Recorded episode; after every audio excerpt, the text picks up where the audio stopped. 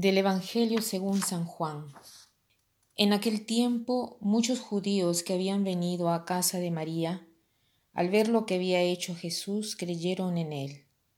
Pero algunos acudieron a los fariseos y les contaron lo que había hecho Jesús. Los sumos sacerdotes y los fariseos convocaron el Sanedrín y dijeron, ¿Qué hacemos? Este hombre hace muchos signos. Si lo dejamos seguir, todos creerán en él y vendrán los romanos y nos destruirán el lugar santo y la nación. Uno de ellos, Caifás, que era sumo sacerdote aquel año, les dijo, Vosotros no entendéis ni palabra, no comprendéis que os conviene que uno muera por el pueblo y que no perezca la nación entera.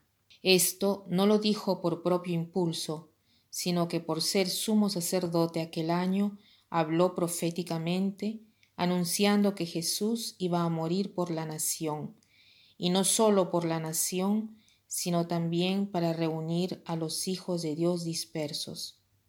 Y aquel día decidieron darle muerte. Jesús había hecho resucitar a Lázaro, eh, y muchas personas habían creído en él, y algunos de los fariseos contaron lo que Jesús había hecho. Obviamente todos eh, estaban preocupados porque Jesús eh, tenía un atractivo por todo lo que había hecho y porque su persona inspiraba confianza y muchos lo seguían. Entonces, eh, ¿qué cosa sucede? que cuando una persona tiene suceso, triunfa en lo que hace en la vida, cuando es admirada, despierta la envidia en los demás. Eh, por eso es que a Jesús lo quieren matar, porque están envidiosos de él. Él atrae a todos. Es un hombre excepcional porque no es solamente hombre, es también Dios. Y entonces dicen, este hombre hace muchos signos. Si lo dejamos seguir, muchos creerán en él. Están muy preocupados los escribas y los fariseos quieren mantener su poder, por eso eh, se comportan así con Jesús. Veamos también nosotros en nuestra vida cuando estamos rodeados de personas de suceso, de triunfo, cuando vemos a alguien que, sabe hacer cosas mejores eh, que nosotros, cuando en el trabajo nuestro colega es admirado y a nosotros eh, nos hacen a un lado, nos ponen a un lado, ¿cómo nos sentimos?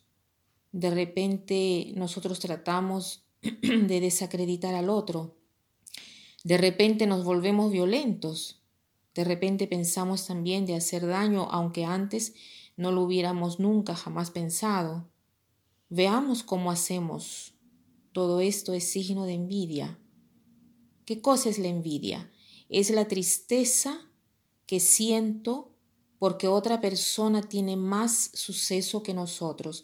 Es la tristeza porque la otra persona goza de bienestar, de admiración y de estima.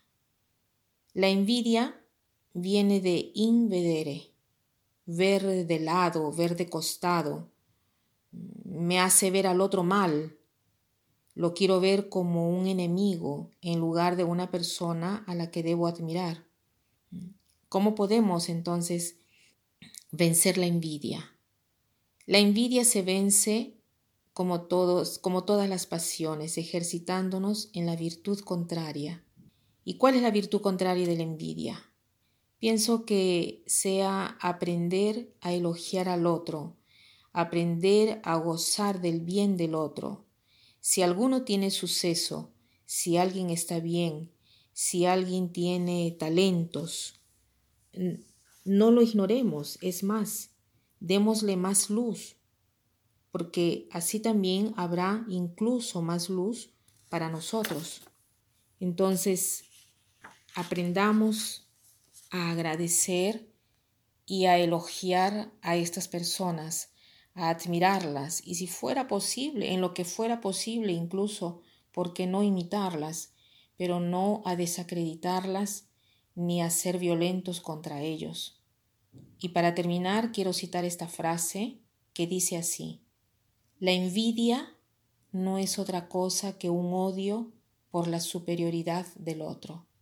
La envidia no es otra cosa que un odio por la superioridad del otro. Que pasen un buen día.